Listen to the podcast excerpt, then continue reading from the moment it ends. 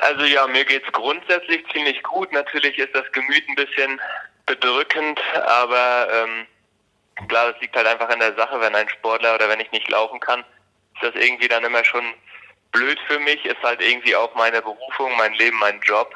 Und ähm, ja, der Fuß ist mittlerweile wieder relativ gut abgeschwollen. Ich weiß nicht, man kann halt mal, ihr könnt ja gerne mal auf Instagram auf mein Profil schauen. Ähm, da ist halt zu sehen, dass meine linke Ferse zeitweise ähm, nach hinten raus Golfball groß angeschwollen war. Da hat sich eine große Entzündung gebildet. Mit der kämpfe ich halt schon seit den letzten, ja, so die letzten zwei Jahre. Immer mal mehr und mal weniger in der Ruhe nach den Wettkämpfen hat sich das immer gut zurückgebildet, aber jetzt war es einfach an einem Punkt, dem ich selbst gesagt habe, ich kann damit halt einfach nicht mehr den Standard halten an Training.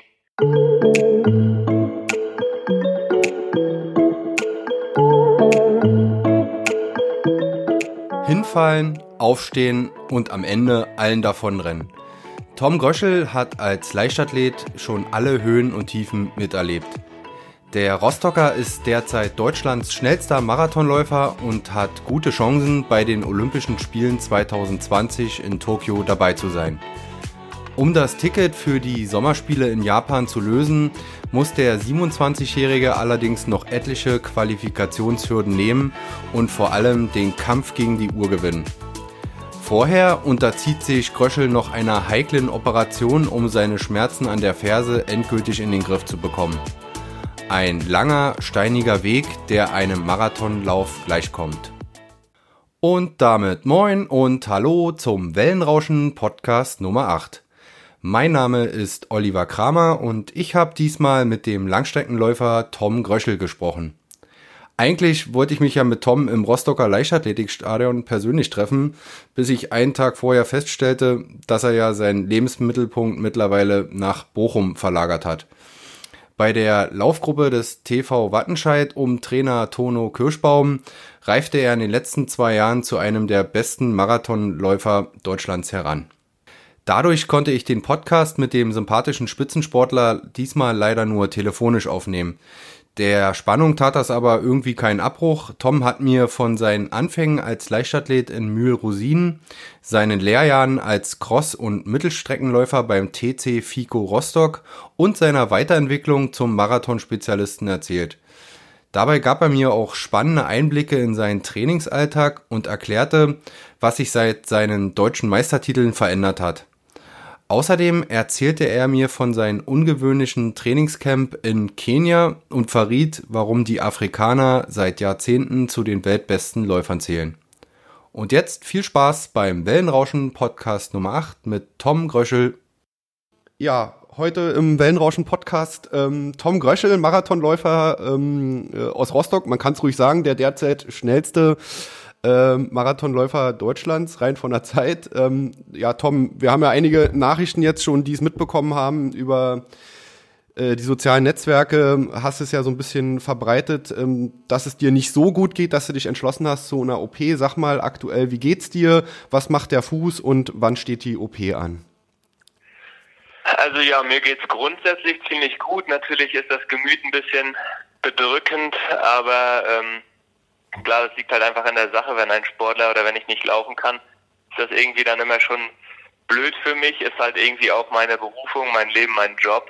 Und ähm, ja, der Fuß ist mittlerweile wieder relativ gut abgeschwollen. Ich weiß nicht, man kann halt mal, ihr könnt ja gerne mal auf Instagram auf mein Profil schauen. Ähm, da ist halt zu sehen, dass meine linke Ferse zeitweise ähm, nach hinten raus Golfball groß angeschwollen war. Da hat sich eine große Entzündung gebildet mit der kämpfe ich halt schon seit den letzten, ja, so die letzten zwei Jahre immer mal mehr und mal weniger in der Ruhe nach den Wettkämpfen hat sich das immer gut zurückgebildet, aber jetzt war es einfach an einem Punkt, dem ich selbst gesagt habe, ich kann damit halt einfach nicht mehr den Standard halten an Training, um mhm. mich halt noch weiter zu entwickeln. Also ich möchte halt, hätte, wäre gerne im, äh, im Herbst jetzt nochmal noch schnelleren Marathon gelaufen und dann muss man natürlich immer sehen, dann muss man an vielen kleinen Stellschrauben nochmal drehen, um nochmal weiter nach vorne zu kommen. Und da habe ich mich dann irgendwann im Sommer selbst hinterfragt und gemerkt, okay, irgendwie komme ich gar nicht überhaupt an das normale Training, was ich so absolviere, heran.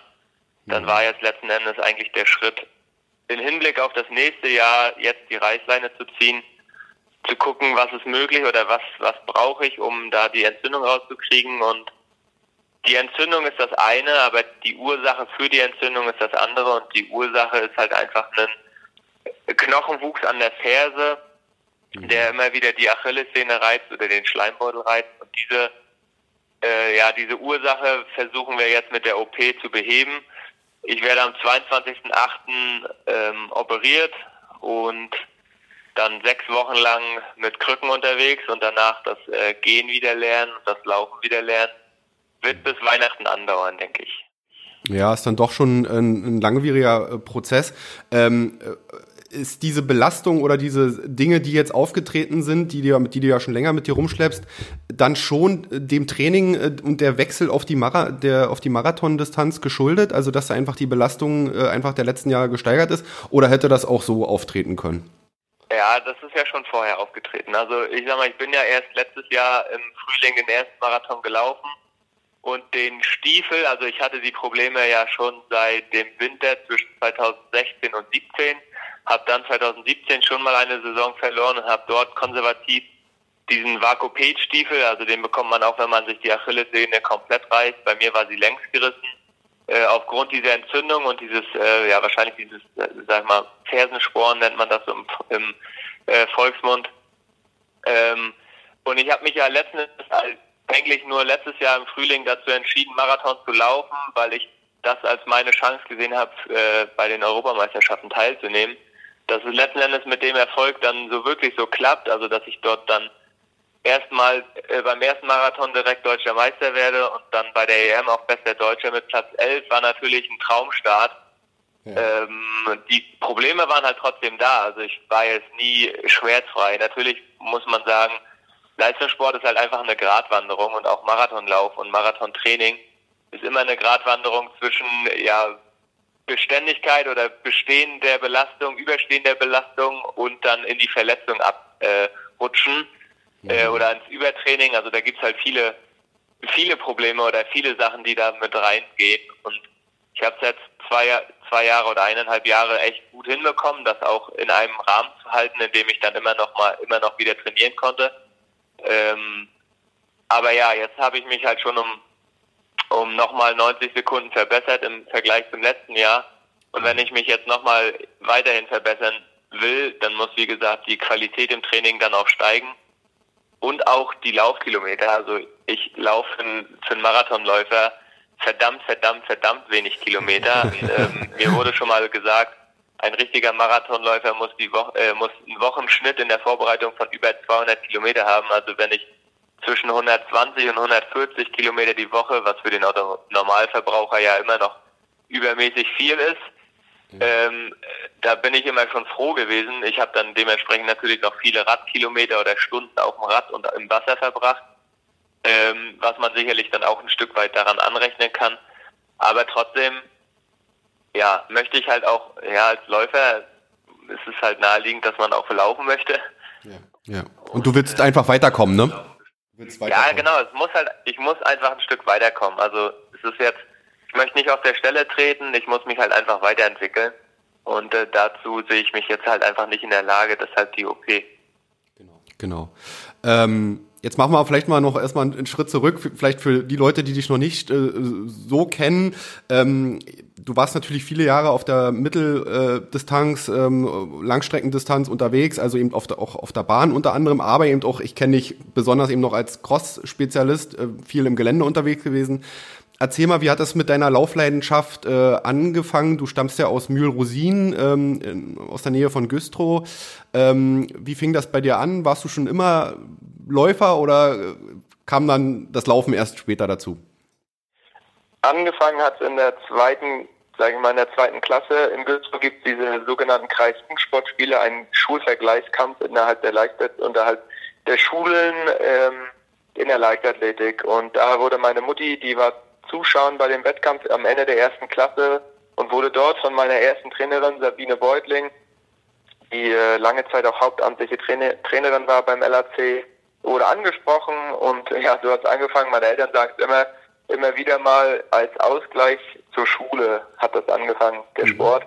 Ich bin einmal die Woche zum Training gegangen, direkt im Anschluss äh, von der Schule Ähm, und ja, letzten Endes hat sich dann relativ schnell herausgestellt, weil ich dann auch mal zu Wettkämpfen gefahren bin oder auch mal lokal ähm, an der, meiner Schule zweimal im Jahr der sogenannte Highback-Lauf und da bin ich dann gelaufen und da hat sich schnell herausgestellt, dass das Laufen, das längere Laufen anscheinend mir am meisten liegt. Ähm, nichtsdestotrotz habe ich immer in ähm, Kinder- und Schüleralter dann trotzdem noch alle anderen Leichtathletikdisziplinen gemacht. Also ich war auch schon bei deutschen Meisterschaften im Blocklauf, das heißt, ich musste auch da Höhen laufen und 100 Meter Weitsprung, Ballwurf machen. Also ich habe da wirklich auch eine breite Ausbildung genossen, was ich auch gut finde, wovon ich auch echt ein Verfechter bin, dass man Kinder nicht direkt schon zu früh in eine Spezialisierung steckt.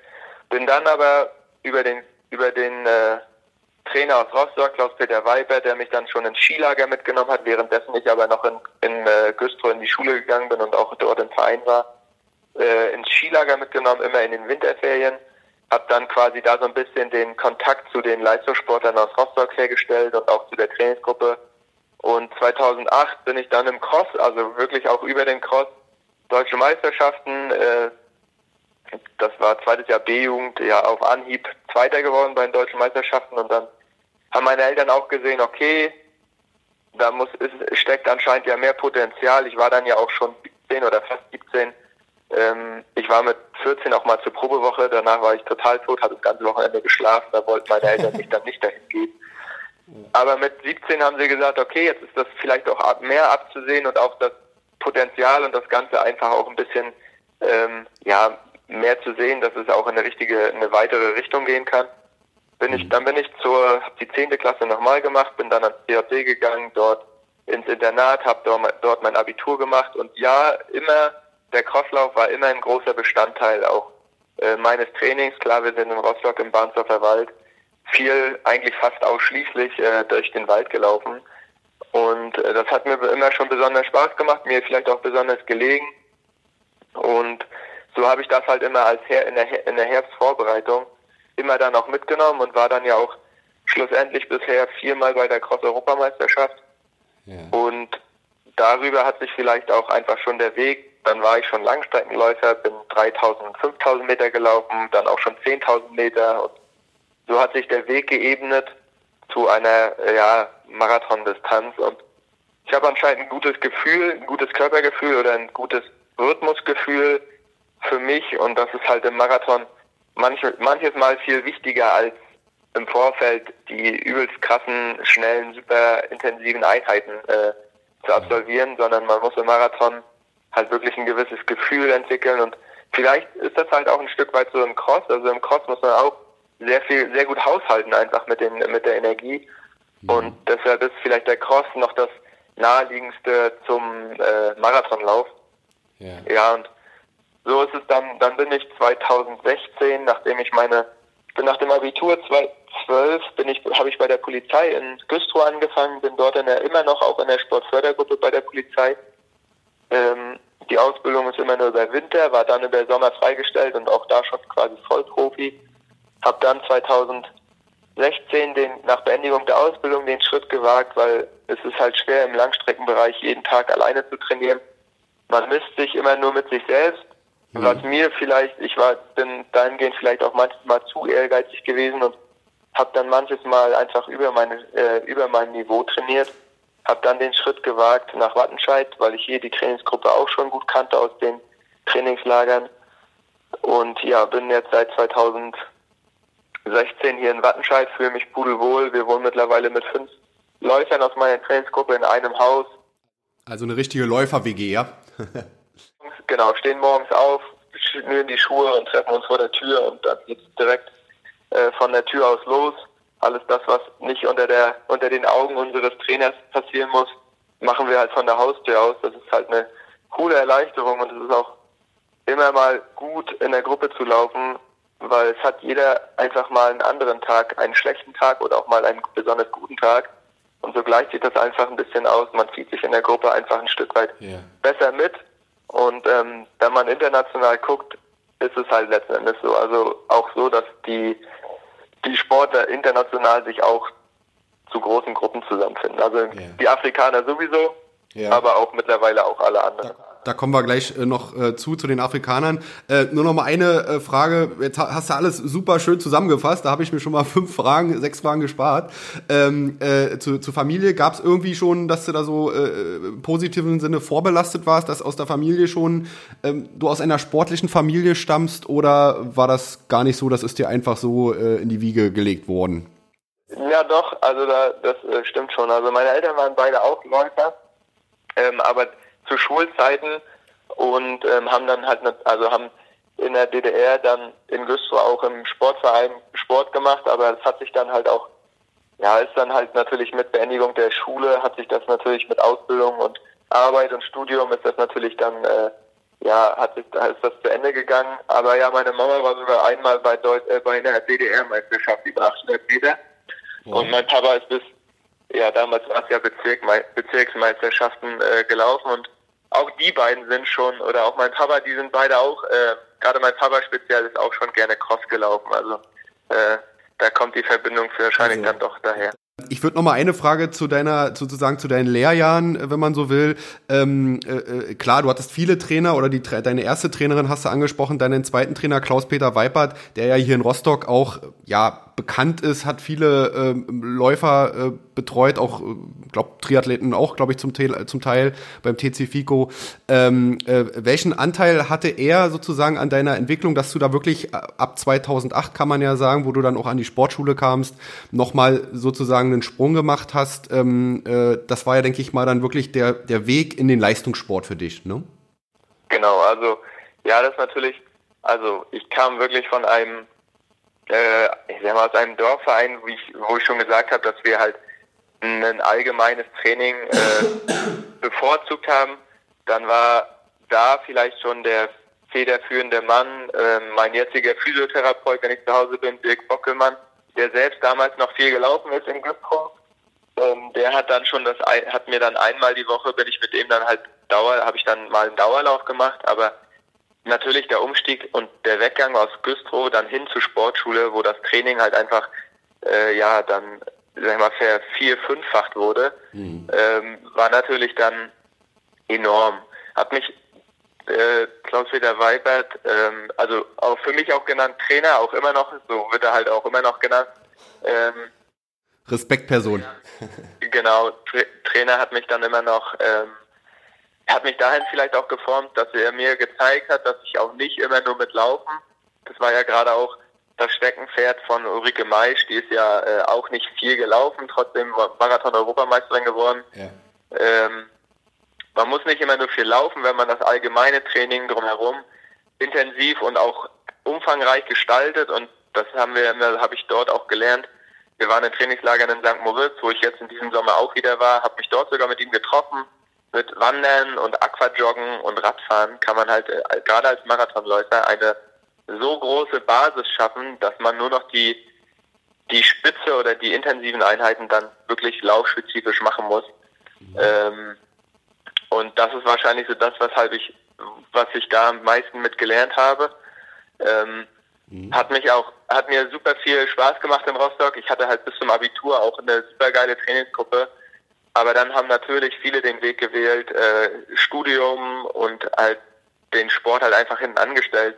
Meine Trainingsgruppe hat sich dann einfach dezi so dezimiert, dass ich letzten Endes halt meine Trainings halt fast ausschließlich alleine machen musste, was mir dann irgendwann den Spaß genommen hat. Ich, da kann ein Trainer kann noch so nett sein und kann so viel versuchen, mit Rad mitzukommen oder beim Aquajoggen am Beckenrand stehen oder mitlaufen und mir ähm, mit mir er erzählen, aber das Training miteinander ist halt einfach noch ein anderes Ding und deshalb habe ich mir dann irgendwann schon dazu entschlossen, nachdem ich schon mehrere Trainingslager mit der Wattenscheider Trainingsgruppe gemacht hatte und meinem jetzigen Coach, mhm. ähm, war es halt einfach der Schritt. Also er hat da sicherlich einen großen, großen Anteil dran, das will ich, äh, muss ich auf jeden Fall sagen, weil das ist halt einfach, sag ich mal, zwischen, zwischen Jugend und dem Erwachsenen-Training und auch Leistungssport ist halt ein riesig großer Schritt. Also auch ist es halt super schwer im Langstreckenbereich den Sprung zu schaffen von Jugend, Juniorenbereich dann in den äh, Erwachsenenbereich, weil gerade als Langstreckler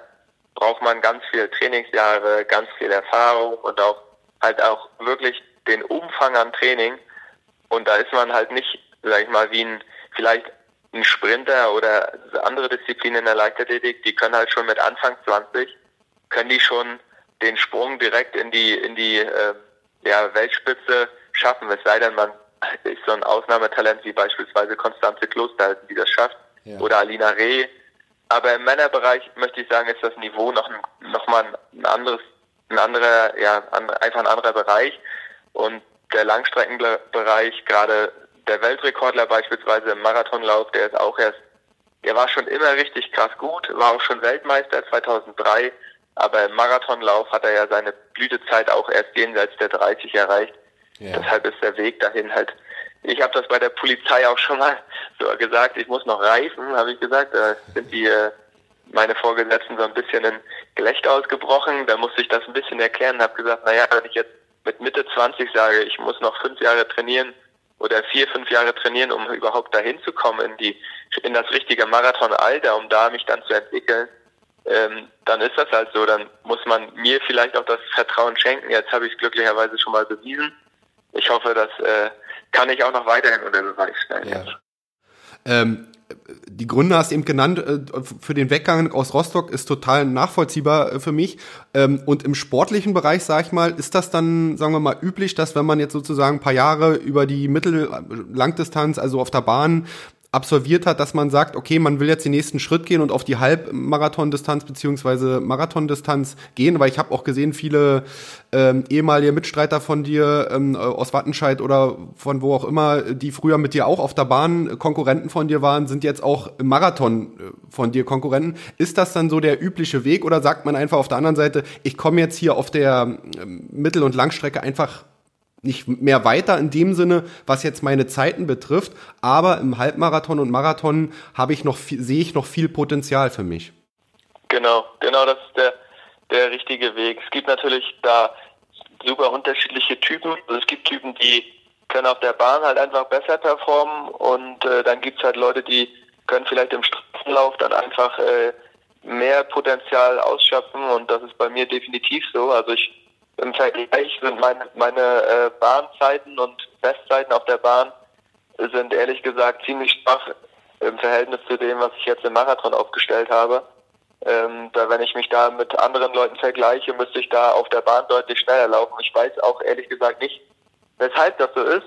Ich kann mich anscheinend, anscheinend finde ich auf der Straße einfach ein bisschen besser in meinen Schritt und kann mich da mehr, vielleicht auch mehr verausgaben. Ist vielleicht für den Kopf auch eine andere Sache. Ähm, aber da gibt's auch, da gibt's halt auch echt Leute, bei denen ist es andersrum. Mhm. Ähm, sind im, sind auf der auf der Bahn richtig gut und denken dann, okay, jetzt äh, habe ich das ausgereizt, jetzt gehe ich aber Marathon laufen und schaffen es da dann das Ganze nicht so umzusetzen. Aber bei mir hat das halt einfach andersrum deutlich besser geklappt und das ist so der normale Weg. Aber es wird immer Leute geben, die auch sagen, nee, Marathon niemals. Also ja. Es ist dann einfach eine Typfrage. Genau, das muss halt jeder für sich selbst herausfinden und anscheinend habe ich mit Straßenlauf und vielleicht auch gerade über den Cross einfach auch da einen, äh, ja, eine gute, eine gute Veranlagung. Okay, ich fasse ähm, äh, jetzt mal kurz äh, nochmal das letzte Jahr oder beziehungsweise äh, was die Leute jetzt vielleicht noch nicht wissen äh, zusammen. Also du bist dann dein ersten bei deinem ersten Marathon äh, auf Anhieb ähm, in Düsseldorf deutscher Meister geworden in zwei Stunden 15 20. Dann folgte der starke elfte Platz. Das war ja automatisch die die Quali für die EM in Berlin im gleichen Jahr. Da hast du das ja im Prinzip nochmal bestätigt. Bester Deutscher elfter Platz zwei Stunden 15 48. Und ähm, ja, zu, als, als dann diese, diese ersten Erfolge kamen, sozusagen, sehr früh, muss man ja sagen, andere müssen wahrscheinlich erstmal, könnte ich mir vorstellen, 10, 20 Marathons laufen, bis sie auf solche Zeiten kommen oder vielleicht noch mehr. Ähm, du hast das äh, fast aus dem Stand heraus äh, äh, äh, da hingelegt. Warst du selber ein bisschen überrascht, dass es dann gleich so stark war?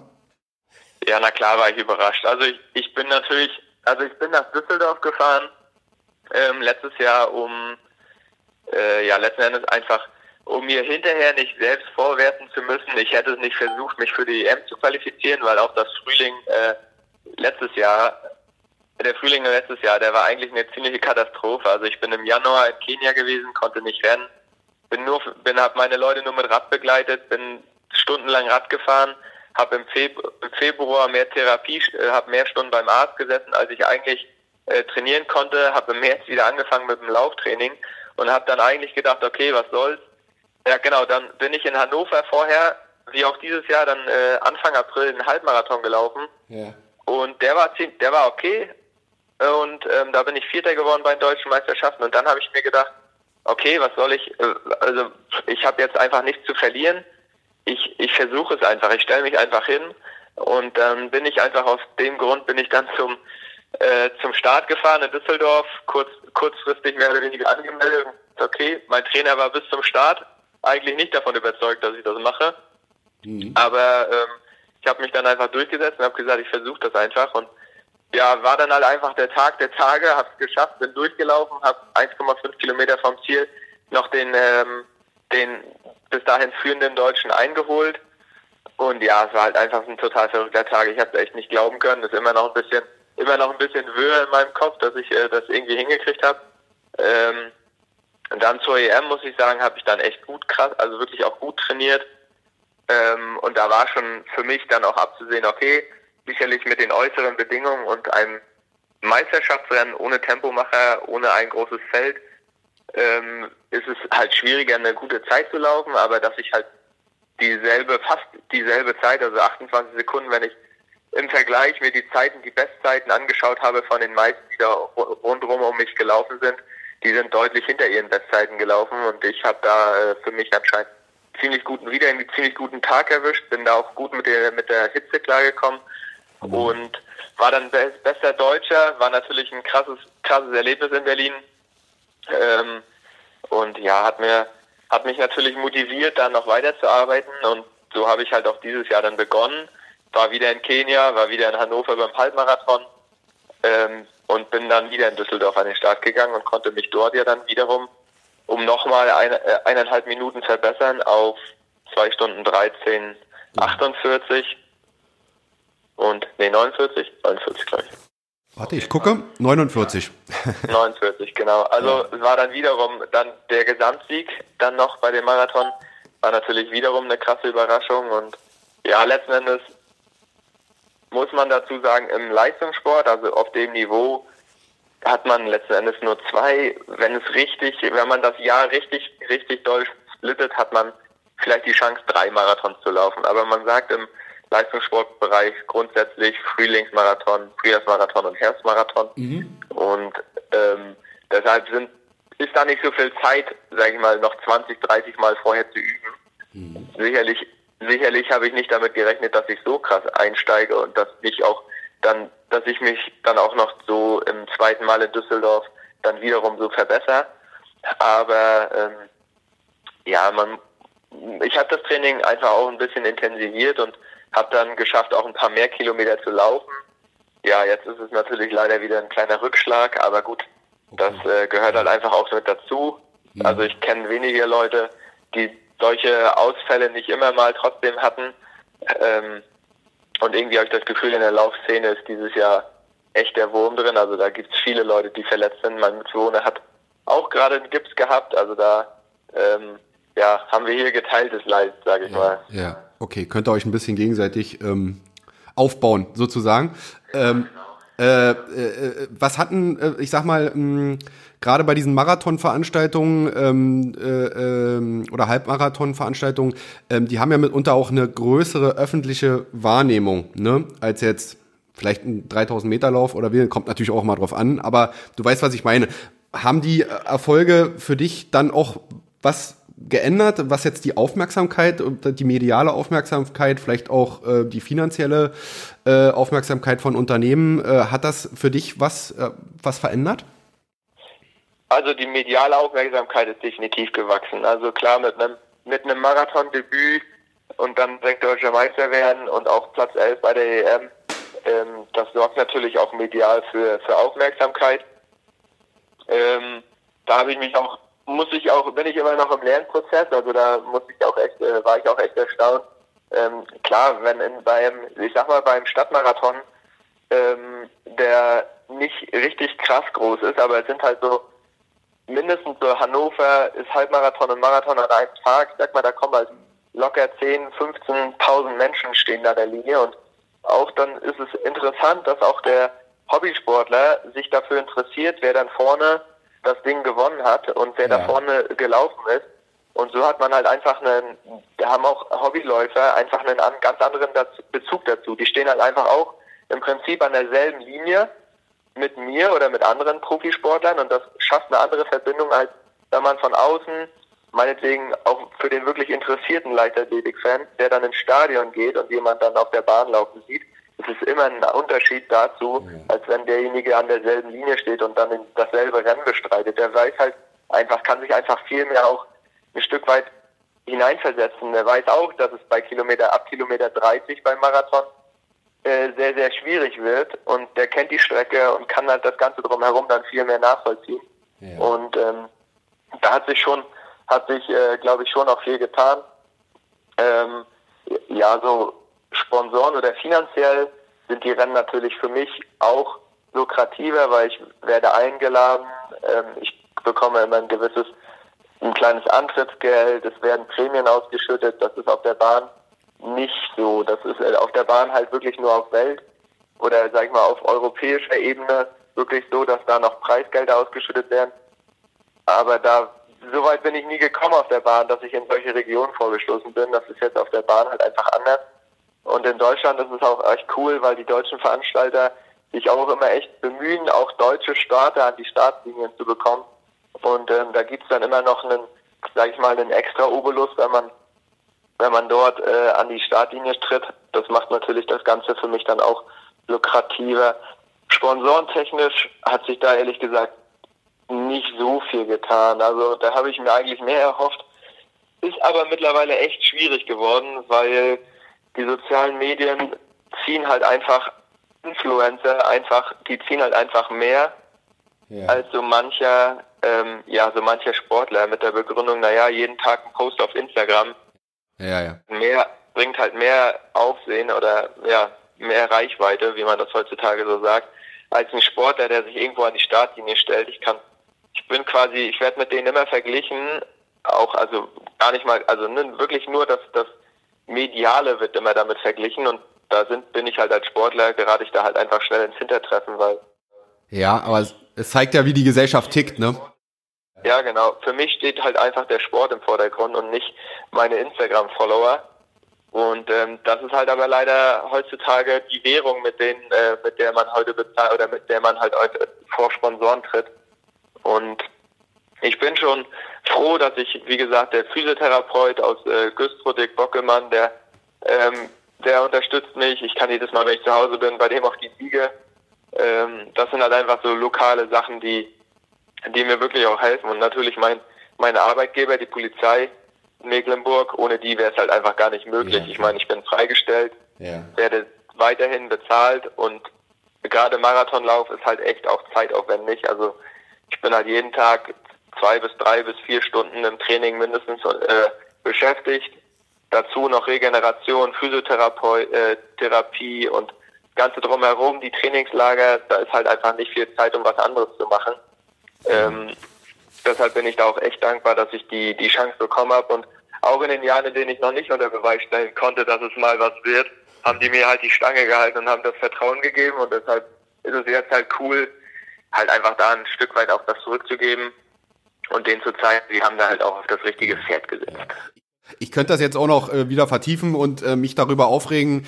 Ähm, äh, ich habe ja auch tagtäglich mit Fußballern zu tun, äh, die vielleicht nicht unbedingt in der ersten Liga spielen und äh, trotzdem ja äh, äh, sehr sehr viel Geld verdienen. Und ähm, das ist das alte Thema, dass die sogenannten Breitensportarten äh, ja Triathlon laufen und wegen mir auch Rudern oder Kanu dass die sehr, sehr viel, die Athleten sehr, sehr viel investieren müssen, um in ihrer Sportart ähm, überhaupt erstmal zur deutschen, zur europäischen und zur internationalen Welt oder zur Weltspitze aufzurücken und dafür, dafür nur einen Bruchteil von dem verdienen, was ein Fußballer verdient.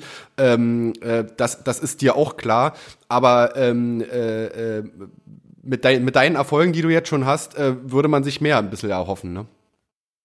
Ja, also ich sag mal, ich mache den Sport ja nicht des Geldes wegen, sondern halt eigentlich auch, also weil es halt einfach der Sport ist und sicherlich mhm. weiß ich, dass äh, ich war in Rostock in der Sportschule und ich war auch da mit Fußballern in einer Klasse und wie der, wie der Kreis ist ziemlich klein oder der Kreis schließt sich wieder hier in Bochum. Tom Weiland, ehemaliger spiele auch bei Hansa, spielt mittlerweile zweite Liga hier in Bochum.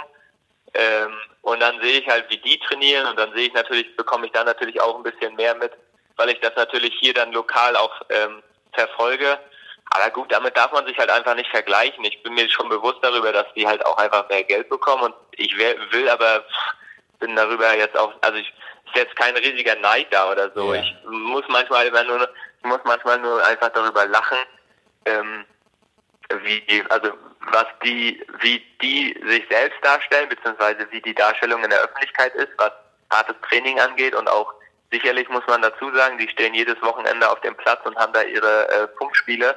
Da ist halt auch ein, äh, ist auch ein Fulltime-Job, aber ähm, ja, so was, was richtiges, was Intensiv äh, Intensität an Training und das Ganze drumherum angeht und auch was organisatorisch zu machen ist, ähm, das haben, davon mhm. haben halt Fußballer gerade gar keine, gar keine, ja, Ahnung. Ich meine, da, die sind halt einfach in ihrer Mannschaft und da wird drum, drumherum alles organisiert. Die brauchen sich um nichts kümmern und das ist halt in Individualsportarten einfach anders. Also ich muss mir meine Trainingslager mehr oder weniger selbst organisieren. Ich muss mir meine Physiotherapie alleine organisieren, meine Sponsoren. Ich muss ja. ne, wirklich also da vielerlei Sachen machen außerhalb des Sports, des eigentlichen Trainings, die halt so eigentlich gar nicht auf dem ja nicht unbedingt immer zu sehen sind. Aber das gehört halt einfach dazu und das, ja, darüber bin ich mir aber schon von vornherein bewusst gewesen, dass das so ist und dass das so sein wird. Deshalb ist da jetzt auch kein, kein, äh, ja, sag ich mal, keine Traurigkeit oder kein Neid irgendwie da, dass ich da, ja. dass das jetzt so ist. Damit habe ich mich halt einfach arrangiert und ich hoffe halt einfach, dass ich noch ein bisschen schneller laufen kann und irgendwann, sage ich mal, bin ich auch in einem Punkt, dass ich ähm, da dann genügend oder so, so viele Sponsoren habe, dass ich da ähm, gar nicht mehr drüber nachdenken brauchst. Genau, dass ich da halt auch einfach froh bin. Ich kann mich so auch über Wasser halten, das ist alles gar kein Problem, aber ich bin jetzt auch nicht mehr äh, Anfang 20, wo ich jetzt nur noch jeden Cent, den ich im Sport, äh, den ich von der Polizei bekomme, in den Sport investieren möchte. Ähm, aber gut, das, ja, da ähm, bin ich halt immer noch am Arbeiten und ich denke mir halt einfach, wenn jetzt ein Sponsor mir wieder eine Absage erteilt, dann sage ich, okay, jetzt laufe ich beim nächsten Marathon wieder nochmal schneller und dann wird das Angebot oder wird meine Anfrage noch wieder ein Stück weit wachsen und nicht äh, auf demselben Niveau bleiben. Ja. Und ähm, einfach ein bisschen, ich entgegne, begegne dem Ganzen einfach ein Stück weit mit Trotz. Ja. Das finde ich gut und ich finde auch gut, dass du bei dir bleibst und auf dich schaust. Und ähm, ich wollte bloß nochmal bewusst ähm, diesen Vergleich äh, anstellen und ähm, das Problem haben ja viele Individualsportler. Lass uns mal noch schnell über dein, über dein Training reden. Ich meine, zu deinem Training-Pensum hast du vorhin schon was gesagt, auch schon im Vorgespräch, dass du gar nicht ähm, so viel trainierst, wie eigentlich ein richtiger Marathonläufer trainieren sollte und dass du aber da langsam auch hinkommen willst und musst, um eben auch deine Zeiten ähm, zu verbessern. Ähm, hast einige einige Trainingslager auch in diesem Jahr gehabt, in, in Kenia und in, in den USA warst du gewesen, ähm, auch in St. Moritz zuletzt. Ähm, mich interessiert natürlich, also Trainingspensum kannst du ja noch mal ein, zwei Sätze sagen, ähm, wie viel man, wie, als Marathon-Profi äh, ja, oder Profiläufer am Tag so äh, abspult. Und äh, mich interessiert natürlich, wie war es in Kenia? Ähm, welche Erfahrungen hast du dort gesammelt? Ja, also kommen wir, kommen wir erstmal zum, zum Trainingspensum. Also Grund, grundlegend muss ich sagen, ich laufe nicht so viel. Das heißt, ich habe nicht so viele Laufkilometer, aber jede andere Trainingsform, die ich noch bestreite, also Aquajoggen oder auch Radfahren, ist natürlich immer deutlich zeitintensiver. Deswegen habe ich wahrscheinlich im Vergleich zu vielen anderen Marathonläufern habe ich wahrscheinlich gemessen an Trainingszeit bin ich da wahrscheinlich äh, wohl über dem Durchschnitt, möchte ich sagen. Aber gemessen an den Laufkilometern bin ich da deutlich unter dem Schnitt. Also ich habe sagen wir mal, in der normalen Trainingswoche sind es wahrscheinlich zwölf, zwölf bis dreizehn Einheiten. Das heißt eigentlich Montag bis Samstag zwei Einheiten, das heißt jeden Tag zweimal. Und manchmal in der Woche, einmal in der Mitte der Woche noch nur eine Einheit am Tag. Und Sonntag ist halt so der klassische Long Run. Ähm, da hat man dann halt eine, eine lange Einheit, das ist dann Kilo, äh, ein Dauerlauf von ja, sag ich mal, anfänglich 25 und am Ende sind es wohl auch 35 Kilometer, die, die ich da dann absolviere. Ähm, und ja, in Summe komme ich dann auch, in Spitzenwochen habe ich trotzdem 180 Kilometer, knapp 180 Kilometer gehabt. aber zusätzlich dazu halt noch, ja, im Schnitt so vier, fünf, also vier bis fünf Stunden Alternativtraining dazu, das heißt Radfahren oder Aquajoggen. Ähm, in der Spitze darum, also wenn ich in den Wochen, in denen ich weniger laufe, ist natürlich die ähm, Betätigung in anderen Mitteln dann deutlich höher. Da habe ich wahrscheinlich so eher 10 bis 12 Stunden alternativ und nur 120 Kilometer Lauf. Ähm, aber das ist halt wirklich dann auch zeitintensiver. Also ich rechne eigentlich grundsätzlich immer die doppelte Zeit, also gemessen jetzt, also beispielsweise ich laufe 15 Kilometer, 15 Kilometer ist für mich ein normaler Dauerlauf, das ist ungefähr eine Stunde, das heißt um einen 15 Kilometer Dauerlauf äh, mit einem anderen Trainingsmittel zu ersetzen, muss ich das mindestens Doppelte machen. Das heißt mindestens zwei Stunden Radfahren oder zwei Stunden Aquajoggen. Und äh, dementsprechend ist das dann zeitlich äh, ja dann noch wiederum mehr Aufwand. Und dazu kommen noch Einheiten wie äh, Krafttraining und auch noch eine Sprinteinheit und auch Tempoläufe. Also da das ist halt viel super vielseitig und da äh, ja sind auf jeden Fall gehen auf jeden Fall in der Woche viele viele Stunden ins Land. Ja, und, äh, absolviere. Ja. Und wie du sagtest im Eingangsgespräch, das ist ja für dich einfach aufgrund der Vorbelastung an deiner Achillessehne der, wenn man so will, schonendere Weg oder schonende Weg, dein Weg, um einfach die Grundkondition oder einfach die Grundfestigkeit äh, dir zu erarbeiten, also eben mit Aquajogging beispielsweise, mit äh, Fahrradfahren und so weiter. Genau. Ja, also das ist halt einfach so mein, vielleicht auch noch ein bisschen ein Stück weit aus Rostock, mitgebracht nach Bochum, ähm, weil ich bin, glaube ich, auch der, ich bin eigentlich der Einzige in meiner Trainingsgruppe, der das in dem Maß auch so durchzieht. Die meisten, ähm, viele verzagen halt irgendwann nach, äh, ja, nach einer Stunde Radfahren denken sich die meisten, jetzt ist aber auch wieder gut und ich sitze dann halt einfach noch eine Stunde drauf. Das ist halt so mein, äh, vielleicht mein Talent. Ich kann mich da halt lange und viel auch anderweitig beschäftigen und auch anderweitig Sport machen. Ähm, und letzten Endes hat das halt einfach Ausdauer, Sport letzten Endes der Körper, dem ist es grundsätzlich ja egal, in welcher Form er belastet wird. Es ist für den Stützapparat halt aber einfach besser, für die Knochen nicht so viel zu laufen, zumindest ist meine persönliche Erfahrung. Ähm, bringt es mir mehr, wenn ich halt einfach mehr drumherum trainiere und weniger laufe.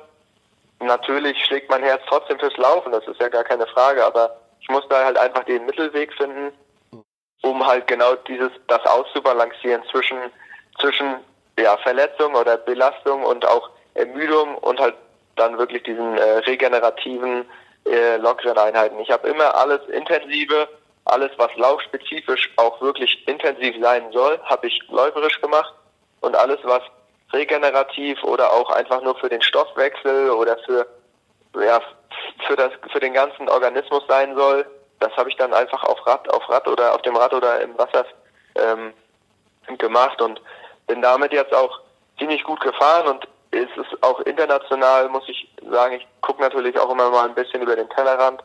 International mittlerweile auch weit verbreitet, dass nicht nur immer noch gelaufen wird. Klar, in Afrika, da ist, sind die Leute, die haben halt nicht viel, also die haben, sind froh, wenn sie äh, ordentliche Tonschuhe haben, also in Kenia speziell. Da ist natürlich die Möglichkeit, dass die alternativ trainieren, die ist halt einfach fast nicht gegeben. Ja. Deshalb sind die halt einfach auch ja, nur weil läuferisch unterwegs. Also in dem, in dem Camp, in dem ich war, in einem äh, Hotel von einem Belgier, da haben wir sogar auch Spinning Bikes gehabt und auch ein Laufband und auch ein, ähm, ein Stepper, sage ich mal, also ein Fitnessstudio, was über überdurchschnittlich gut ausgestattet war für äh, afrikanische Verhältnisse. Und da konnte ich natürlich trotzdem viel Radfahren, das hat mir dann trotzdem auch geholfen. Aber grundsätzlich alle anderen äh, laufen da halt einfach nur. Also das ist halt da, da geht die Sonne auf und sobald die Sonne aufgegangen ist, kurz nach sechs, stehen die Leute an der Straße und dann wird sich getroffen und dann laufen die Afrikaner in einer riesigen, Gruppe los, machen da ihren Dauerlauf oder ihr Fahrtleck, also Tempoläufe, sonst was. Und ähm, dann gehen sie danach wieder nach Hause, legen sich ins Bett und abends, nachmittags wird dasselbe nochmal gemacht, es wird wieder gelaufen. Also ein sehr monotoner, äh, monotoner Tagesablauf. Klar, das hat auch was mit den äh, Bedingungen äh, zu tun. Äh, äh, ansonsten, äh, äh, ich hatte jetzt auch neulich mal ein Interview mit dir äh, gelesen. Ähm, äh, es sind schon ein paar Dinge anders, abgesehen äh, von der Ausstattung, aber sie gucken wohl auch nicht so auf die Zeiten, hattest du irgendwie gesagt, ne? Oder, oder, oder auf die Längen, auf die Streckenlängen am Tag. Äh, da wird einfach gelaufen, das ist äh, Bestandteil des Lebens und ähm, ja, und trotzdem sind sie ja ziemlich gut oder Weltspitze. Genau, also ja, also man muss dazu sagen, da gehören natürlich, da zählen noch ganz andere, noch äh, andere Faktoren da rein. Also erstens sind die, äh, es ist auch ein Urvolk, also es gibt da ja auch in, in äh, Kenia verschiedene Völker und das, das Volk, in dem, aus dem die meisten Läufer stammen, das sind Kalenji nennen sich die, das ist auch, ähm, ist halt einfach ein Stamm und die sind grundlegend sind das auch flach lebende Menschen. Also das heißt, die kommen eigentlich auch aus dem Flachland. Die sind aber aufgrund der Hitze in Afrika, sind die in dieser Hochebene in Kenia, in äh, Eldoret, also Eldoret ist der Flughafen und die, die nächstgrößere Stadt und dann I10 speziell selbst äh, ernannt zum Home of Champions. Ähm, da sind die dann hochgezogen und haben halt, so wie ich auch, den Effekt, dass wenn sie dort hochgehen, haben sie einfach mehr Probleme, weil die Luft dort dünner ist. Klar. Man trainiert da auf 2400 Meter Höhe. Und die haben aber auch diesen, immer noch diesen sogenannten Höheneffekt. Das heißt, die trainieren da oben unter Sauerstoffverringerung äh, und kommen dann runter auf Sea-Level, also nach Europa und können dann einfach besser, können dann einfach besser laufen, weil sie einfach, der Körper einfach gewohnt ist, mit weniger Sauerstoff klarzukommen. Richtig. Dazu muss man sagen, die Afrikaner haben halt grundlegend ein anderes Last-Kraft-Verhältnis. Das heißt, sie sind kleiner, meistens kleiner, haben kürzeren, einen kürzeren Oberkörper und längere Extremitäten. Mhm. Dazu natürlich auch noch stärkere Sehnen, einen stärkeren Sehnapparat und einfach auch ähm, ja eine andere Muskulatur. Das heißt zum Beispiel beispielsweise ihre Füße sind natürlich aufgrund der jahrelangen Anpassung durchs Barfußgehen haben sie einfach eine viel ausgeprägtere Fußmuskulatur. Das, mhm. ich sag mal, wir Europäer, wir stecken unsere Schuhe seit Geburt in die Schu in Schuhe. Deshalb ist die Fußmuskulatur halt einfach nicht so ausgeprägt wie bei Afrikanern. Und das sind halt alles so kleine Faktoren, die denen einfach zusätzlich helfen, dass sie halt einfach besser sind. Also ja. so einfach auch ein Stück weit Genetik, aber auch einfach ihre Lebenskultur. Die stehen halt einfach auf. Da ist Laufen alles. Ähm, es ist Laufen ist halt für die ja, die einzige Chance aus dem normalen Leben als Bauer oder als ähm, ja, Mensch in Afrika auszubrechen. Deshalb, ich bin natürlich in I10, das ist natürlich wirklich der Ort, wo das Laufen der größte Tourismusfaktor ist. Also da kommen ja wirklich mittlerweile so viele Europäer und Leute aus der ganzen Welt hin ist natürlich ein bisschen verzerrt, das Bild. Also ich kann jetzt ja nicht von ganz Kenia oder ganz Afrika nee, äh, reden. Das ist ja der Hotspot quasi, äh, da wollen alle hin und wollen sich äh, Tipps holen und so weiter und so fort. Da kommen auch, da kommen auch alle, alle, alle Afrikaner, die irgendwie die Chance haben, ähm, wirklich auch gut zu sein, die kommen dort hoch. Also auch aus Uganda oder auch aus Äthiopien habe ich da schon Leute getroffen, die dann dort trainieren äh, und sich diesen großen Gruppen anschließen. Und die haben halt einfach diese nur diese eine Chance, aus dem, sage ich mal, normalen Leben auszubrechen. Das ist ja nun ein ganz anderes Ding als für uns. Also ich sag mal, das ist natürlich auch ein anderer Anreiz. Ja. Und auch die Preisgelder, auch die Preisgelder haben natürlich einen anderen Wert. Also wenn die in Europa einen Marathon gewinnen, natürlich ist die die Chance oder die die Chance auf richtig große Geld für die natürlich auch noch auch ziemlich gering gemessen an den Leuten, die da halt dann wirklich trainieren.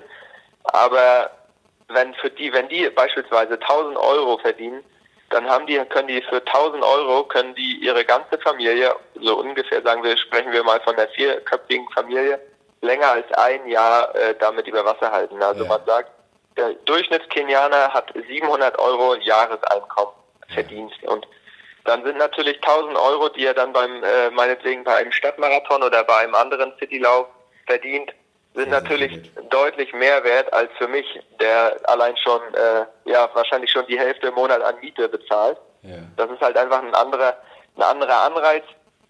Und ja, die haben da ein ganz, ja, wirklich eine ganz andere Philosophie.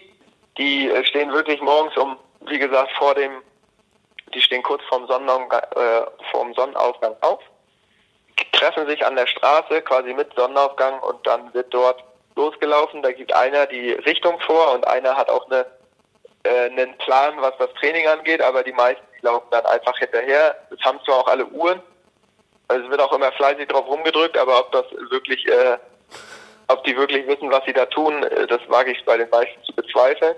Mhm. Ähm, und die laufen dann einmal am Tag grundlegend sehr, sehr schnell. Und die zweite Einheit am Nachmittag laufen sie langsamer, also da kann man fast nebenher gehen.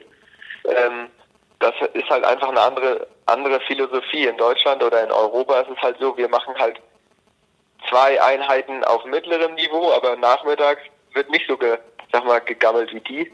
Da wird halt immer noch verhältnismäßig intensiv trainiert. Ist halt immer ganz lustig zu sehen. Ich sage immer, am, am Vormittag würde kein Afrikaner den Weißen vorweglassen. Also da ja. der Musungu, der Musungu, das ist das ähm, der Begriff für den anders aussehenden, also anders seienden äh, Menschen dort in Kenia.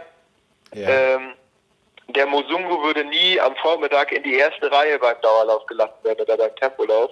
Aber am Nachmittag sind die Musungus definitiv die schnelleren, weil da laufen die Afrikaner nur noch ganz, ganz langsam. Ja. Ähm, aber es ist wirklich sehr interessant und es ist halt auch echt das, das ähm, große, der große Unterschied zwischen Europäern und den Afrikanern ist natürlich, klar, die lassen ihre Uhren, nehmen sie mit, aber denen ist halt die, die Durchschnittsgeschwindigkeiten sind denen halt eigentlich relativ egal. Was aber der große Unterschied gerade in I10 ist, in Deutschland oder in Europa, wir versuchen immer möglichst flach zu laufen, damit wir unsere Geschwindigkeiten, unsere Kilometerschnitte einhalten können und damit wir das Training auch genau so äh, gestalten können, wie der Trainer es vorgibt. Und in Afrika oder gerade speziell da oben ist es so profiliert, das heißt, es geht nur hoch oder runter. Mhm. Man kann im Prinzip nur im Stadion geradeaus laufen. Ja. Es gibt nur, ansonsten nur Berge. Und das ist halt einfach diese Gewöhnung daran und die Anpassung und auch die, die, das Training, was das bringt, das kann man halt einfach in, in Europa nicht, nicht nachstellen. Also es gibt, es gibt viele Leute, die auch da hochgegangen sind. Es gibt zum Beispiel einen Norweger, der ist mein Jahrgang, ist auch noch in Moen, der lebt auch dort für drei Monate und der hat selbst, ähm, mit dem habe ich mich dort auch schon selbst äh, länger unterhalten und der hat mir dann auch gesagt, und das ist wirklich so, letzten Endes ist auch die ist auch die Anpassung und auch vielleicht das Talent der Afrikaner ist natürlich höher, aber die Anpassung an die Höhe ist das eine, aber die Anpassung an das Profil, das heißt ja. das Hoch- und Runterlaufen, das passiert nicht innerhalb von zwei oder drei oder vier Wochen, die Europäer dorthin kommen, um dort zu trainieren. Da muss man schon mindestens drei Monate im Stück jeden Tag da hoch und runter laufen, damit man, damit der Körper sich einfach an dieses, an diese Gegebenheiten anpasst und es ist ja eine andere Belastung, ne? Es ist eine andere Belastung. Die laufen da, die laufen da berghoch, wie es nicht, wie ich es nicht bergab könnte. Also das ja. ist halt einfach, ist halt einfach verrückt zu sehen. Und die leben halt natürlich einfach schon ihr ganzes Leben dort und sind halt die haben nie die äh, Möglichkeit gehabt, mit, mit dem Schulbus zur Schule zu fahren. Die sind halt immer gelaufen. Und ähm, das macht halt einfach einen riesigen Unterschied. Also das ist halt der, ja. der größte Faktor für mich, ist gar nicht unbedingt immer nur die, die genetische Voraussetzung oder auch dieser, dieser Höheneffekt, den die haben, weil sie schon ihr ganzes Leben in der Höhe leben. Ähm, für mich ist mit eigentlich der größte Faktor einfach die, die Anpassung an dieses äh, hoch und runter laufen. Ja, aber es, äh, auch wenn du dein Training so logischerweise hier in Europa äh, äh, anders gestaltest, ähm, äh, konntest du trotzdem dort was mitnehmen. Also sei es eben die Eindrücke, wie mach, machen die das oder wie macht die, die Weltspitze das ähm, äh, oder eben auch vielleicht gewisse Details, ja, für, für deine Trainingsgestaltung. Konntest du auch was mitnehmen dort? Ja, na klar, also es ist halt einfach auch total inspirierend. Also so die, die, diese Gruppen, die ähm, also es ist halt wirklich das ein Laufmecker. Also man sieht da halt auch Weltmeister, Olympiasieger und da laufen wirklich alle und da wird halt dem, denjenigen ist es auch egal, ähm, wenn man da als Weißer fällt man immer noch auf, aber wenn, es ist egal, wer du bist, wie schnell du bist, da werden sind alle willkommen und alle werden auch mitgenommen und das ist halt so ein Ding, da, da ähm, wird kein Unterschied gemacht zwischen dem, ich sag mal Hobbysportler oder für mich als Weißer ähm, ja, Leistungssportler, da können halt alle hinkommen, da wird jeder freundlich begrüßt und da, da kommt auch der Weltmeister oder Olympiasieger, äh, kommt zu einem, gibt einem die Hand und stellt sich noch vor und dann meinte ich, äh, hab ich muss man nicht oft sagen, ja, ja, ich weiß schon, wer du bist. Ich meine, ich habe dich schon oft genug bei Weltmeisterschaften oder Olympischen Spielen laufen sehen. Ja. Ähm, aber das ist halt einfach eine coole Sache. So, das ist halt anders als in,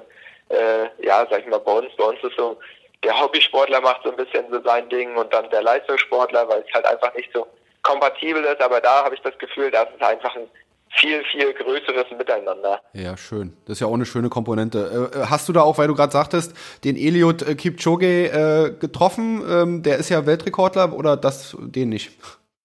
Ich habe ihn, ich habe ihn leider nicht getroffen. Der trainiert zum Beispiel nicht, nicht direkt in, äh, in I10, sondern in einem anderen Dorf. Aha. In dem hat er sein, sein Camp und seine Trainingsgruppe. Ähm, meine Trainingspartner sind mal zum Cross nach Eldoret gefahren und dort war er Zuschauer und hat dazu geguckt. Da, die haben sogar Bilder mit ihm gemacht und haben ihn auch dort dann persönlich mal getroffen. Äh, ist mir leider noch nicht vergönnt. da kommt vielleicht noch. Bei irgendeinem Marathon. Ja. Ist aber wirklich geil, weil wenn man in, in Eldoret landet, dann fährt man vom Flughafengelände äh, runter und dann ist genau gegenüber der Ausfahrt ist ein riesiges Plakat, wo äh, der Kipchoge, Eliud Kipchoge einfach einerseits gefeiert wird und andererseits steht unten drunter, willkommen zum Home of Champions und äh, Weltrekordler Stadt. Und ähm, also das ist halt einfach super geil. Dann habe ich das Erste, was man macht, wenn man da runterfährt, man hält erstmal direkt wieder an und macht mal ein Foto von dem riesigen Plakat. Ja. Ähm, Lustig. Und hoffentlich, hoffentlich treffe ich ihn nochmal ja, irgendwo. Ja, super. Äh, nur nochmal am Rande, was, was hältst du von seinem Weltrekordversuch? Ich meine, es ist natürlich auch viel Marketing dabei, aber klar, er könnte vielleicht der erste Mensch äh, äh, der Erde sein, der unter zwei Stunden rennt den Marathon. Ja, also ist super, super interessant. Ich habe ja schon, es gab ja schon den ersten Versuch, ja. ähm, wo er dann zwei Stunden und 25 Sekunden gelaufen ist. Ähm, habe ich mir auch schon mehrfach dann das Video, was drei Stunden geht, bei YouTube angeschaut. Ähm, super, super interessant und auch das ist halt verdammt krass, was da für eine Technologie dahinter steckt. Also es ist ja nicht nur nicht nur ich sag, sag mal, im Vordergrund sollte natürlich immer noch der Mensch stehen. Also er als Person, also er mit seinem Körper, der das irgendwie bewerkstelligen muss, ja. aber auch die ganze, das Ganze drumherum, also was da für Schuhe produziert werden, wie viele Tests, Tests dort gemacht wurden oder werden, wie auch jetzt, wie sie jetzt auch sich wieder für die Strecke entschieden haben. Dass das Ganze, das wird über, wird sich ja über drei Wochenenden erstrecken und die werden halt drei Wochen lang mit Meteorologen einfach versuchen, das den besten Tag rauszufiltern oder rauszufinden. Und wenn es am ersten Wochenende zu schlechtes Wetter ist, dann wird es halt einfach auf das nächste Wochenende verschoben werden. Ja. Also das ist äh, verdammt, verdammt, verdammt interessant, was da halt in den, im Hintergrund drumherum halt auch so ab, äh, abläuft. Und ich bin echt gespannt, äh, was da passiert ist natürlich, ich meine, ich habe jetzt, ich muss meine Reha machen, ich habe jetzt nicht Zeit, mich drei Wochen in Wien aufzuhalten. Ähm, aber ansonsten würde ich, glaube ich, gerne, super gerne auch dahin fahren und mir das Ganze mal äh, live anschauen, weil es wird dann echt wieder ein riesiges Spektakel, auch mit den Tempomachern, die drumherum laufen und in welcher Form, also so in der Raute, damit er von vorne, von hinten und von den Seiten jeweils windgeschützt ist. Und dann geht es auch darum, dass er mit Leuten läuft, die in seinem selben Laufrhythmus laufen, weil es ist wissenschaftlich schon nachgewiesen, dass wenn jemand im Gleichschritt läuft, neben einem, das, äh, das, das verringert die Herzfrequenz. Also da gibt's halt echt so viele Faktoren. Und ja. ich bin natürlich auch ein Lauf-Nerd und bin nicht nur jeden Tag beim Training beschäftigt, sondern belese mich auch drumherum viel.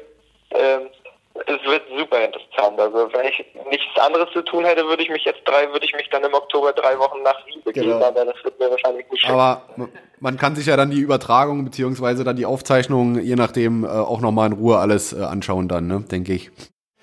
Ich werde es wieder machen, ja. Gut, Tom, äh, wir kommen langsam, wir haben jetzt ja, eine gute Stunde auch schon wieder geschnackt. Ähm, kommen wir langsam zum Schluss.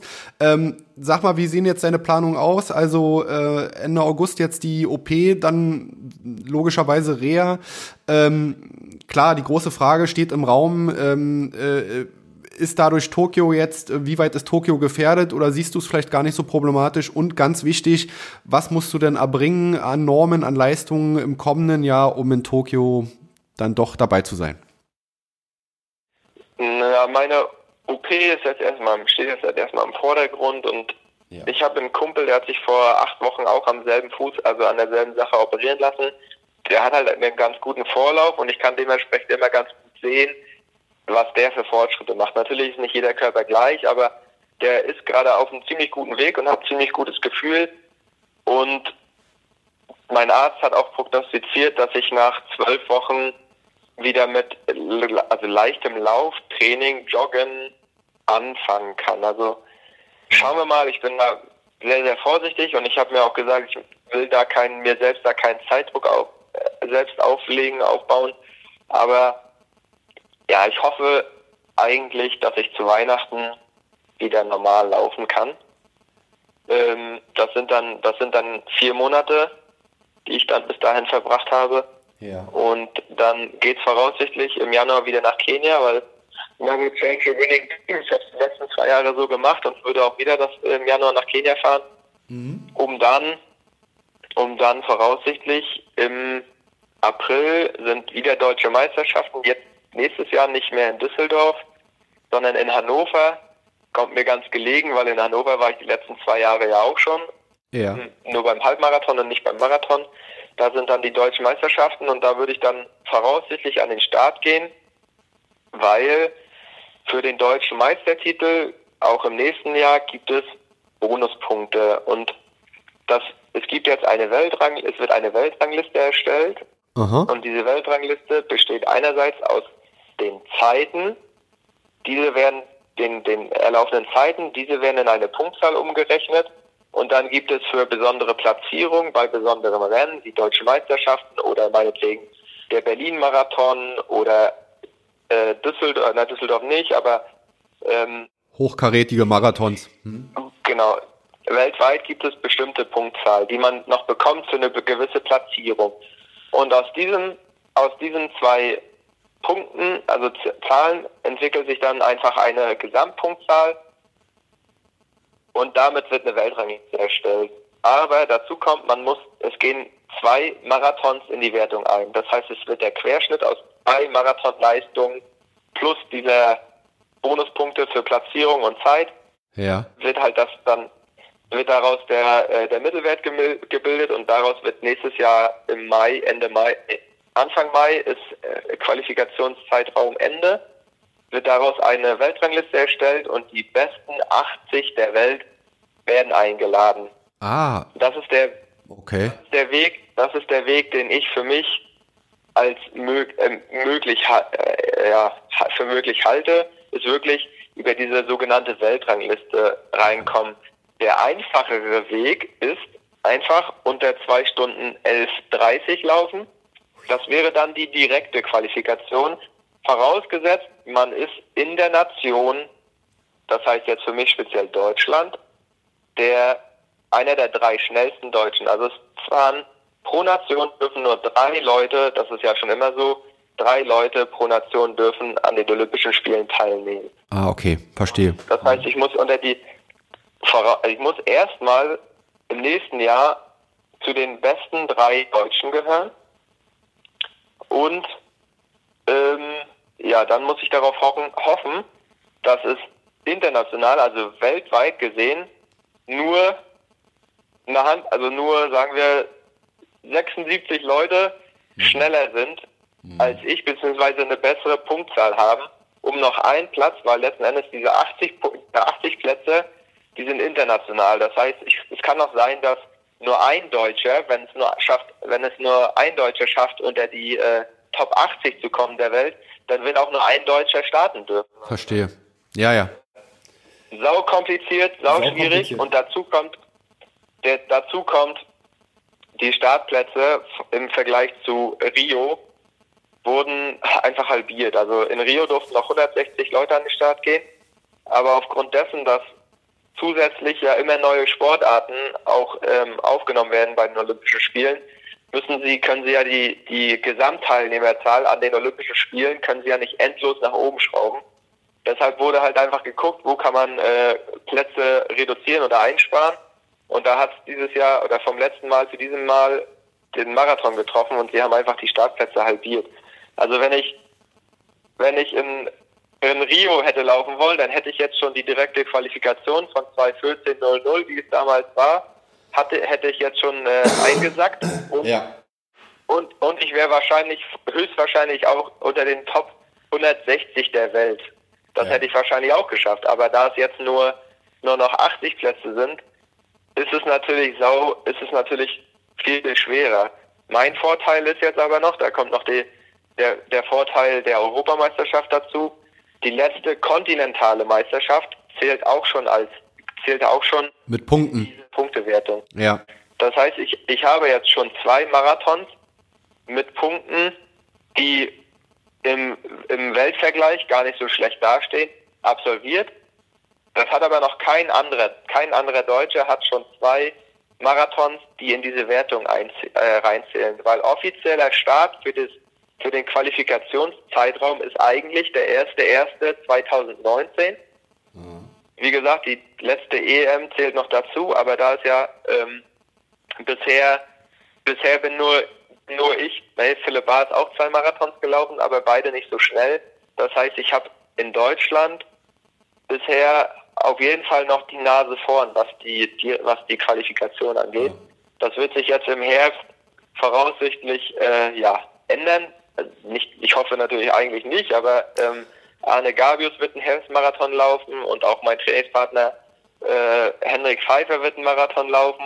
Und dann werden halt einfach die Karten, sage ich mal, wieder neu gemischt. Und dann muss ich nächstes Jahr schauen, dass ich mich im direkten Duell vielleicht in Hannover oder wenn die da nicht starten, aber ich starte, dann wiederum eine, eine, eine gute Zeit hinzulegen und versuchen, so viele Bonuspunkte wie möglich einzusammeln, ja. um mich halt erstmal national gegen die nationalen Konkurrenten durchzusetzen, um dann auch auf das internationale Tableau zu schauen, um da dann äh, ja mich der Konkurrenz zu stellen und zu schauen. Es kann auch sein, dass drei Leute letzten Endes drei Deutsche letzten Endes eine super Zeit laufen oder eine gute, eine gute Punktzahl in, in, in Summe sammeln, aber dann trotzdem nicht unter die Top 80 der Welt schaffen. Das heißt, dann würde gar kein Deutscher fahren. Also das also ist äh, ein hochkompliziertes Prozedere, erinnert mich auch ein bisschen mit den Punkten äh, an, an, an, an das Kona-Ranking bei, bei den Triathleten, ja. Äh, äh, für, für Hawaii und da spielen ja so viele Aspekte eine Rolle. Ja, wie schneidet die internationale Konkurrenz ab? Äh, verletzt sich vielleicht noch jemand, fällt raus aus dem Ranking, der vorher vielleicht gut dabei war? Rückt man dann vielleicht spät, später noch nach? Ist vielleicht die Nummer 82 und oder Nummer 85 und rückt dann später nach, weil andere rausfallen aus, aus Krankheitsgründen? Also äh, hochkompliziert und da, da, ja, man kann ja, das wusste ich zum Beispiel auch nicht, dann ist es vergleichsweise wirklich schwieriger geworden, einfach bei Olympia dabei zu sein, weil das Teilnehmerfeld schlicht und ergreifend halbiert wurde, ne? Genau. Ja, also ich finde es ehrlich gesagt ziemlich schade. Natürlich ist, ist es natürlich jetzt eine persönliche Meinung, weil ich ja natürlich, weil ich auch der Marathonläufer bin und davon dann direkt betroffen bin. Aber dieses World Ranking und sich einladen hat letzten Endes ja eigentlich, ist ein bisschen widersprüchlich zum eigentlichen olympischen Gedanke, äh, dabei zu sein ist alles.